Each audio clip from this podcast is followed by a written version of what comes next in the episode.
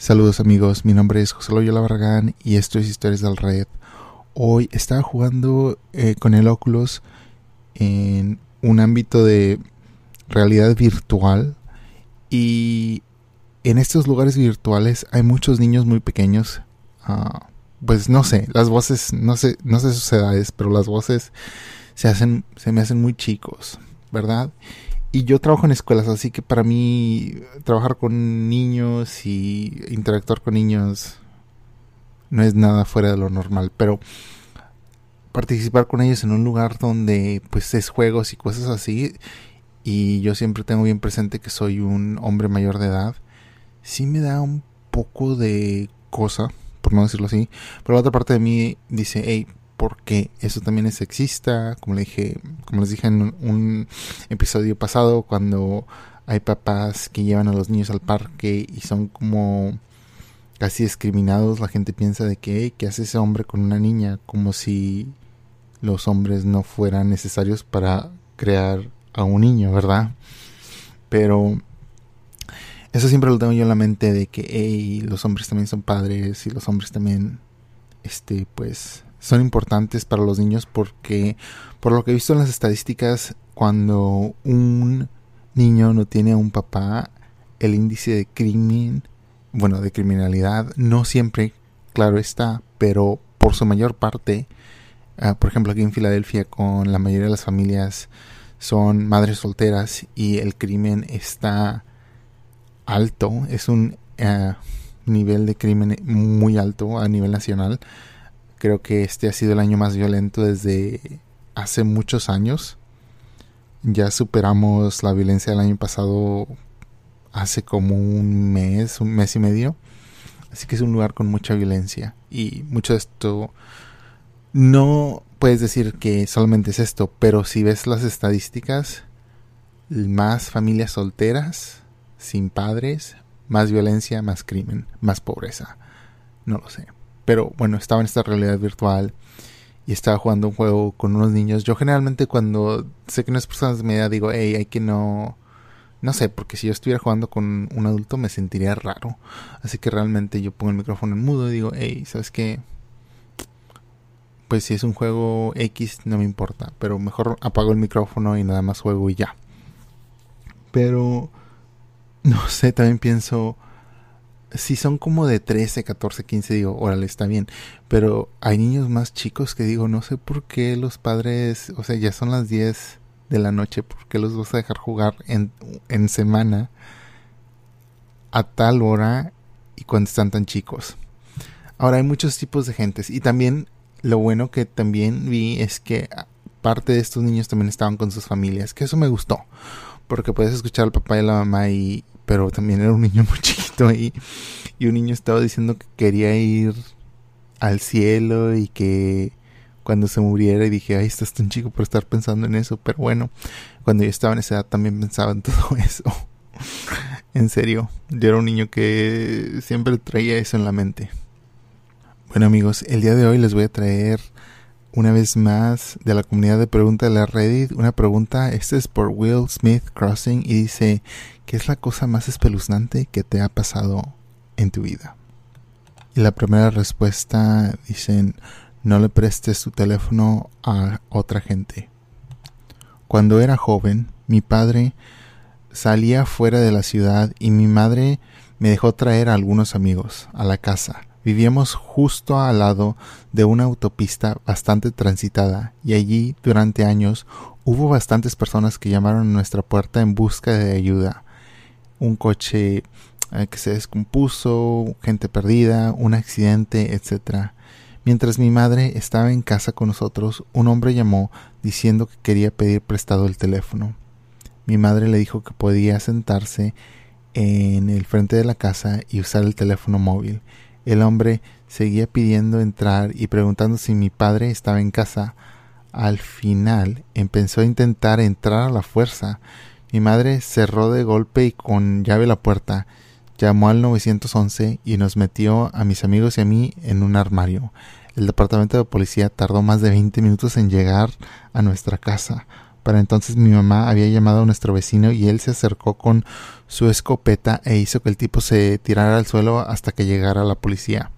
Wow, esto sí lo he oído antes en programas de crímenes reales y es de que las casas que están cerca de las autopistas más con más frecuencia sufren de crímenes porque es como que la gente que viene por una autopista interestatal de otro estado o de otra ciudad que pasa por ahí puede aprovechar la cercanía de la de esta gente a la autopista para hacer alguna maldad. Pero qué feo, ¿no? Eventos como este hacen que se quiebre la confianza social, pero lo bueno es que el, vecino a la misma vez, ah, que es parte de la comunidad, le ayudó a esta mujer ah, y, a los niños, que se me hace bueno, es lo que debe de pasar. La siguiente historia es de David Christ y dice, me encanta pasear en mi bicicleta por los caminos del campo. No muy lejos de donde vivo hay un pequeño pueblo llamado Three Oaks en Michigan. Un sábado mi esposa estaba trabajando y yo no tenía nada que hacer, así que subí mi bicicleta a mi carro y conducí una hora hasta Three Oaks. Estacioné en el pintoresco centro de la ciudad y luego salí de la ciudad y me dirigí a los alrededores. A, medida que me adentraba en el campo remoto, las casas, los negocios y los coches se hacían menos cada vez más. Finalmente, solo había una o dos casas de repente cada media milla o una milla y campos de maíz y pequeños bosques este, llenaban los caminos de tierra y grava que yo recorría es en una de esas carreteras secundarias que una minivan pasó por delante de mí. A los pocos momentos de pasar, dio la vuelta y se detuvo a mi lado. Miré y el pasajero, una mujer de unos veinte años, me miraba con la ventanilla bajada. El conductor, un hombre aparentemente de la misma edad, se inclinó sobre el pasajero y me dijo en un ligero acento sureño y con una gran sonrisa en su cara Hey, ¿conoces a David Christ? Pensé por un breve segundo, pero no conozco a ningún David Christ, así que lo dije. El conductor dijo, ¿no sabes nada de él? Dije que no y me disculpé y luego seguí pedaleando. La furgoneta se sentó un momento más y luego dio una vuelta en U y se alejó en la dirección que originalmente se dirigía. No pensé nada de este encuentro. Tal vez el conductor era un amigo de David Christ y pensó que nos habíamos conocido a través de David o algo así. No lo sé. En ese momento no creí que tuviera ninguna razón por la cual preocuparme. Continué mi viaje, doblando por este camino y dirigiéndome al norte, y luego doblando por ese camino y dirigiéndome al este. No tenía ninguna agenda. Solo salía para disfrutar el día de verano y pasear por el relajante campo.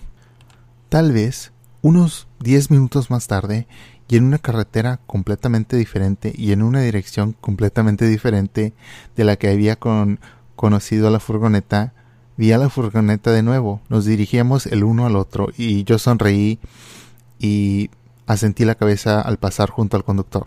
Recuerdo que pensé que era una extraña coincidencia que me encontrara con esta camioneta de nuevo. El conductor me miró fijamente cuando pasó y tenía una gran sonrisa en su cara. En ese momento empecé a preguntarme qué estaban haciendo. ¿Podrían estar perdidos y buscando este tipo de David Christ? O tal vez solo están disfrutando de un viaje panorámico y pensaron que yo parecía un amigo de un amigo o algo así. No lo sabía, pero en ese momento empecé a, empecé a pensar en la situación un poco más críticamente. Continué tomando un camino tortuoso, giratorio, serpenteante, tomando este camino y luego girando en él, dirigiéndome al norte, sur, oeste, este. Entonces me encontré con la camioneta de nuevo. De nuevo se dirigía hacia mí y me puse a su lado. El conductor bajó la ventanilla y se asomó. Era un hombre blanco de veintitantos años, con unos centímetros de perilla y una gorra de béisbol. Tenía una gran sonrisa en su cara otra vez. Detuve mi bicicleta y lo miré, esperando que me dijera algo y él me miró durante unos treinta segundos. Ahora, treinta segundos no suena como mucho tiempo, pero si vas a llamar la atención de un extraño y luego lo miras durante treinta segundos, te darás cuenta de que en ese tipo de situaciones 30 segundos es toda una vida. Finalmente habló y dijo, Oye, ¿conoces a David Christ? La misma maldita pregunta. Esta vez no había ninguna sonrisa en su cara. Me miró fijamente y yo pensé, ¿está bromeando? ¿Realmente no recuerda que me hizo la misma pregunta hace 20 minutos? ¿Solo está siendo gracioso? ¿Está muy drogado? Después de un momento le dije que todavía no conocía a nadie con el nombre de David Chris y pedaleé por la carretera. Fue en ese momento que me di cuenta de lo remoto que era el área en la que estaba. Me asomé por la carretera y en, en la carretera que estábamos y no vi una casa por ningún lado. Estaba rodeado por un campo de maíz en un lado y un bosque en el otro. Miré por encima de mi hombro y vi a la camioneta conduciendo lentamente por la carretera lejos de mí. No podía ser una coincidencia que me encontrara con esta camioneta tres veces. No que yo tomara caminos al azar en diferentes direcciones.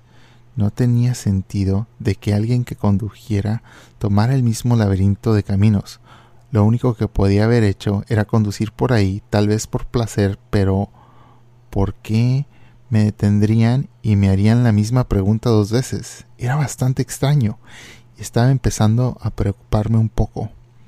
Decidí comenzar a dirigirme de nuevo hacia el centro de la ciudad.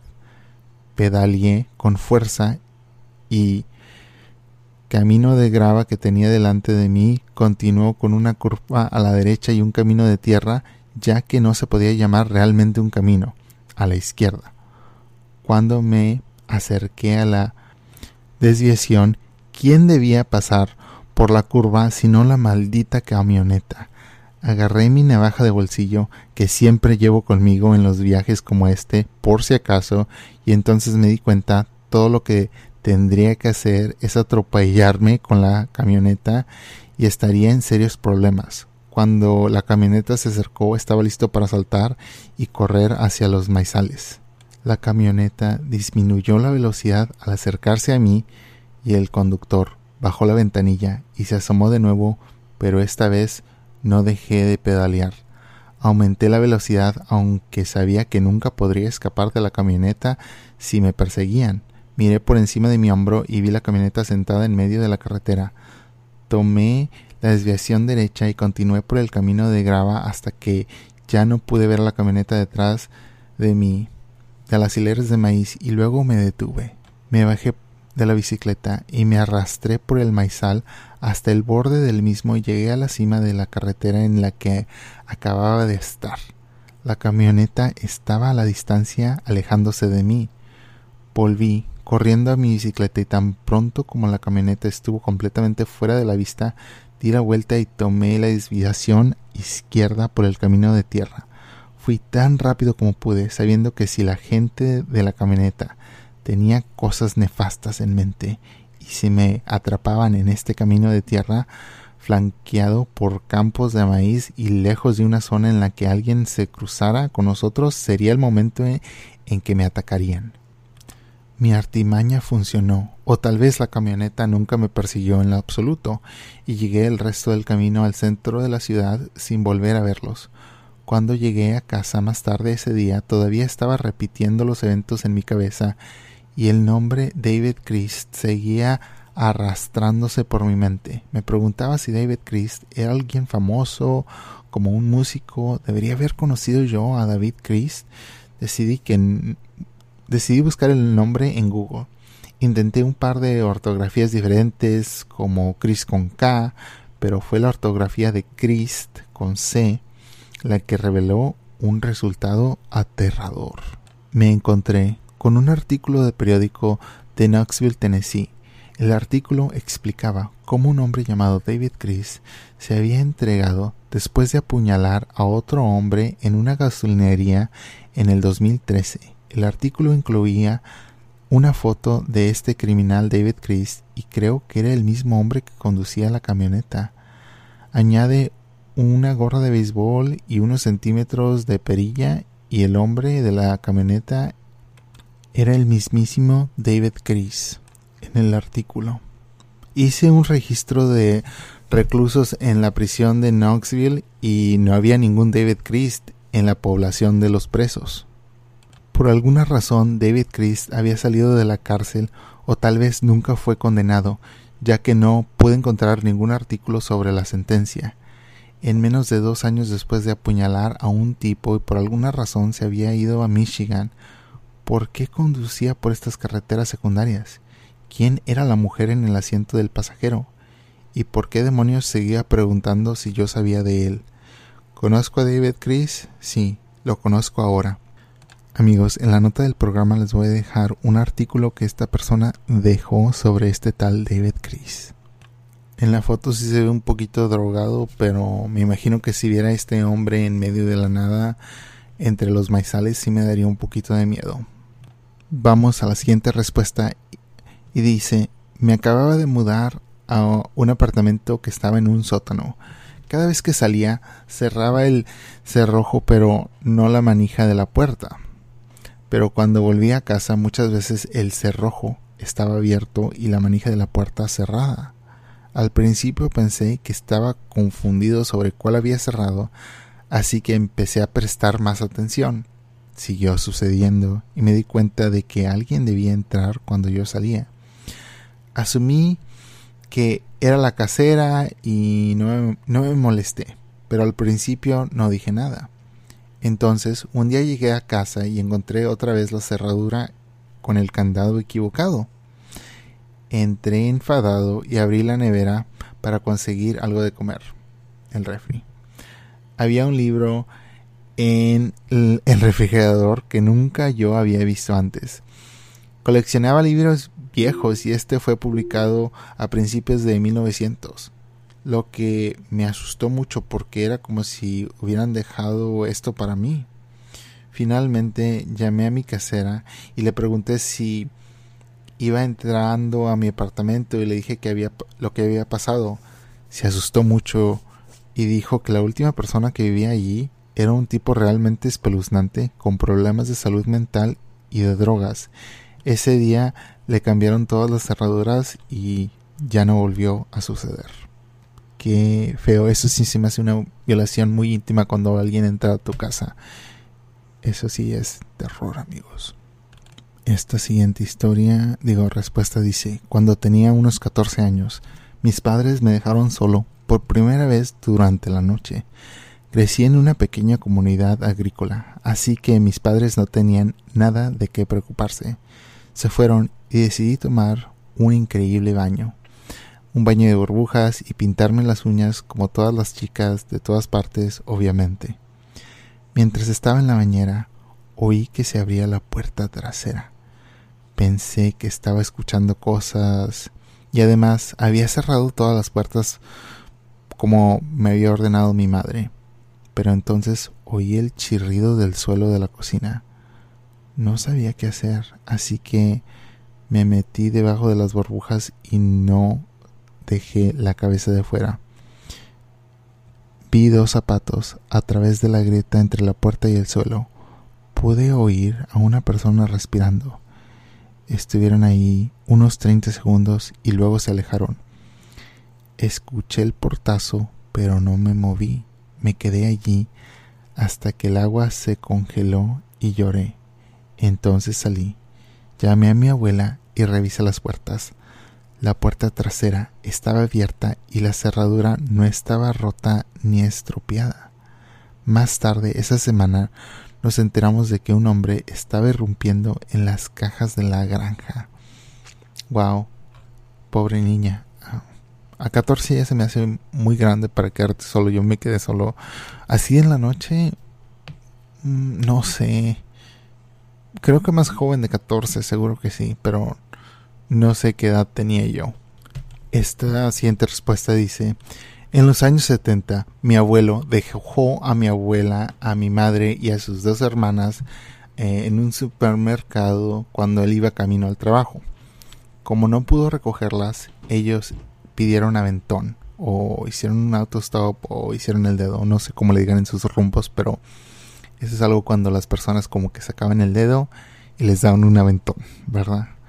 Ah, mi mamá en ese momento solo tenía unos 10 años u 11 años. La hermana del medio tendría unos 7 u 8 años y la menor tenía un año. Bueno, las recoge un tipo en, en una camioneta que las hace sentar en la última fila con una de ellas sosteniendo al bebé. Mi abuela estaba dando indicaciones para llegar a su casa desde la autopista, pero el tipo la ignoró y pasó por su salida diciendo que tenía que hacer una parada primero. En realidad, no les dijo mucho más durante el viaje. Mi madre recuerda que mi abuela era muy tranquila y estaba muy nerviosa. Bueno, por fin llegan a una granja. El conductor les dice que esperen en el coche y entren en la casa mientras él no está. Se sientan allí aterrorizadas. Están en medio de la nada y saben que no pueden salir a pie. Unos minutos más tarde el conductor sale con un segundo tipo que mira el camión y ve a la hermana menor de mi madre. Empieza a enloquecer gritándole al conductor que no debería haber traído al bebé de vuelta, que no van a hacer nada con ella y algunas otras cosas que no puedo recordar. Termina diciéndole que lo saque de la granja. El conductor vuelve a subir al camión, se disculpa y vuelven a, la carretera y conducen de nuevo en silencio. Mi abuela, que normalmente es una mujer muy inteligente, le hizo conducir directamente a su casa, aunque sospechó que su razonamiento era que ella le había dado la dirección antes de que algo pareciera raro de este hombre. Vivieron en esa casa durante varios años y por suerte nunca volvieron a ver a ninguno de los dos. Qué aterrador. Me imagino que, bueno, eran como épocas más inocentes ahí, pero imagínense la cantidad de personas que en los 70, 60, 50 desaparecieron porque alguien les dio un aventón para nunca más volver a ser vistos. Qué feo. Esta siguiente respuesta sí nos dijeron si el amigo o era amigo o amiga, que en inglés es friend. Mm, muchas veces no se sabe, pero dice, el padre de mi amiga una vez abrió la puerta una noche como a las 11 pm o algo así y había un hombre extraño preguntando por la dirección de la carretera principal su padre normalmente trabaja de noche, pero en esta rara ocasión se había tomado la noche libre. Así que le dijo la ruta y el hombre raro le agradeció y se fue, pero en la dirección opuesta. Parecía bastante nervioso y tembloroso, lo cual es extraño, pero lo que es aún más extraño es que es conocido en la zona, había vivido allí durante años, no necesitaría pedir direcciones para la carretera principal. De todos modos, se reveló en las noticias que esa misma noche había entrado en una casa y había violado a una mujer y a su hija, y más tarde intentó agredir sexualmente a otra mujer en la calle, pero un transeúnte logró ayudarla a escapar. Esto fue después de que llamó a la casa de mi amiga, así que fue allí y luego se fue a esa dirección, equivocada e intentó violar a alguien. Ahora, la familia de mi amiga estaba estaba teniendo mucho drama en ese momento. Su madre es una loca alcohólica y toda la calle sabía que había sido enviada a rehabilitación, o sea que la chica estaba sola.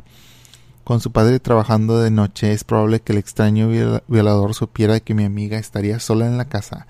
Creemos que ella tuvo una llamada muy cercana con este. Wow, qué suerte de que su papá estaba en la casa. Sí, amigos, no sé. Yo generalmente cuando era adolescente o hasta más niño, siempre abría la, puerta y hablaba con gente. Generalmente eran los testigos de Jehová.